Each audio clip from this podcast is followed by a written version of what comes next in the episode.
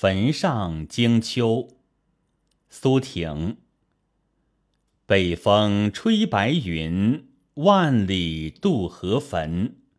心绪逢摇落，秋声不可闻。按照题目的标示，这首五绝大概是写诗人在汾水上惊觉秋天的来临。抒发岁暮时迈之类的感慨，诗的内容似乎也即如此。其实，它有即兴，有深意，是一首颇具特色的即兴咏史诗。汾水在今山西省，这诗所说的河汾，是指汾水流入黄河的一段。这河汾沿岸便是汉唐的河东郡。河东郡有个汾阴县。汉武帝元鼎四年夏天，方士奏报祥瑞，在汾阴绝获皇帝铸造的宝鼎。武帝大喜，秋天亲自来到汾阴，祭祀土神后土。还和群臣在船上饮宴赋诗，作《秋风词》。开元时期的唐玄宗雄心勃勃，大有追捕汉武帝之意。开元十一年二月，玄宗来到汾阴祭祀后土，并下令改称汾阴为宝鼎县。苏挺其实正在礼部尚书任上。当也从驾参加了这个祭祀盛典。苏挺长期充任中书要职，甚受玄宗器重。大概就在从驾祭祀后土之后，忽然被调离朝廷，出京入蜀，任益州大都督府长史。到开元十三年，才又调回长安。外放了两年，是他一生仕旅中最感诗意的时期。这诗可能就是在这一两年中的一个秋天所作的。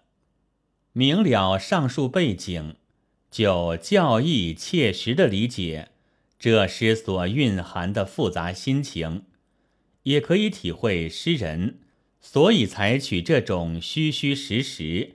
若即若离，似明而晦，欲言而业的表现手法的用意。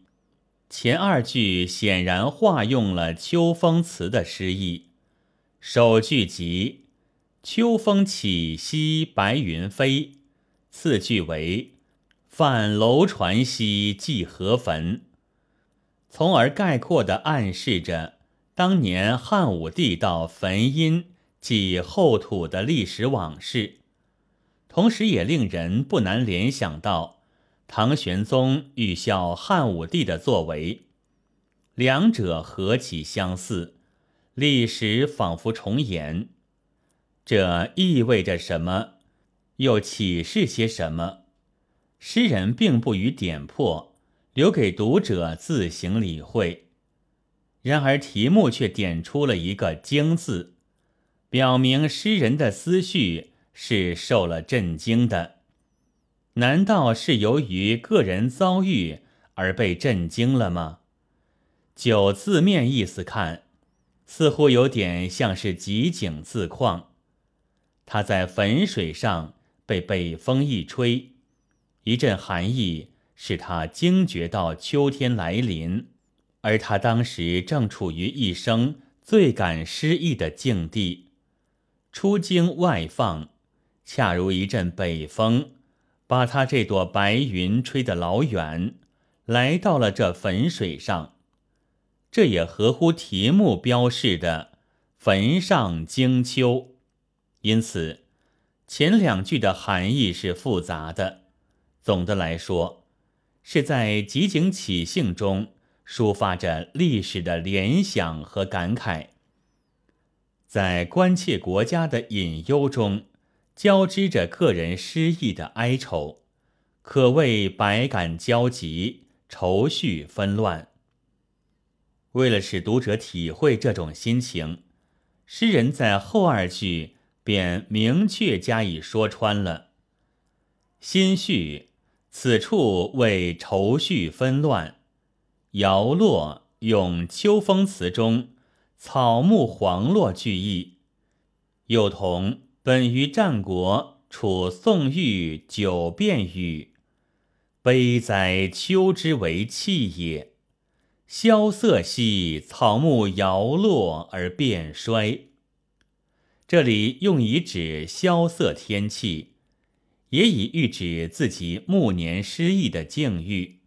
所以说逢，逢者愁绪又加上挫折之味，暗示出心绪并非只是个人的失意。秋声即为北风。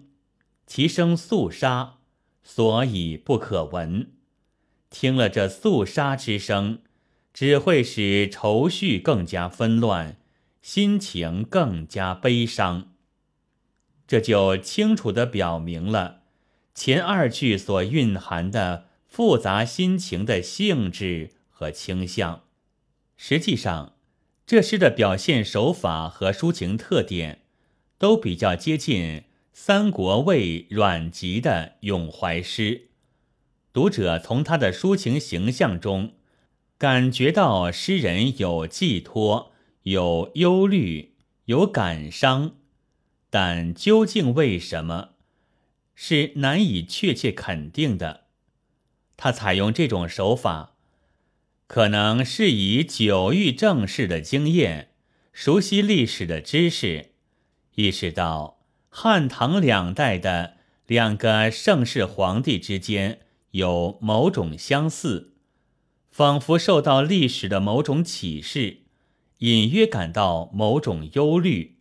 然而他还说不清楚，也无可奈何，因此只能写出这种感觉和情绪。而恰是这一点，却构成了一种独有的艺术特点。以形象来表示，让读者去理会。本文作者倪其新，朗读：白云出岫。